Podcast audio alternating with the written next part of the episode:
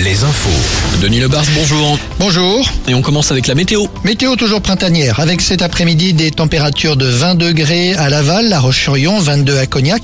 À nouveau du soleil demain, mais un vent de nord-est qui va monter en intensité. Résultat, le mercure repartira à la baisse avec des maxis de 3 à 5 degrés de moins.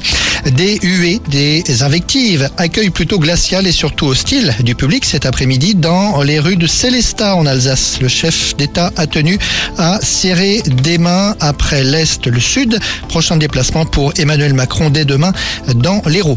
La surprise, Laurent Berger aujourd'hui, le secrétaire général de la CFDT, quittera ses fonctions le 21 juin. Le syndicaliste originaire de Saint-Nazaire est à la tête du premier syndicat de France depuis 2012.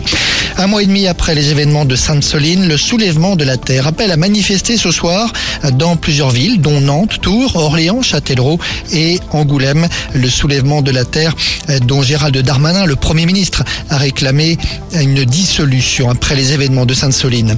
Dans les quartiers, la police mobilisée contre les rodéos urbains en ce moment, à Limoges notamment, où trois individus ont été interpellés hier à Beaubreuil et au quartier de Val-de-Laurence. Interpellation mouvementée au cours desquelles les pilotes ont tenté de fausser compagnie aux policiers en empruntant par exemple des rues à contresens.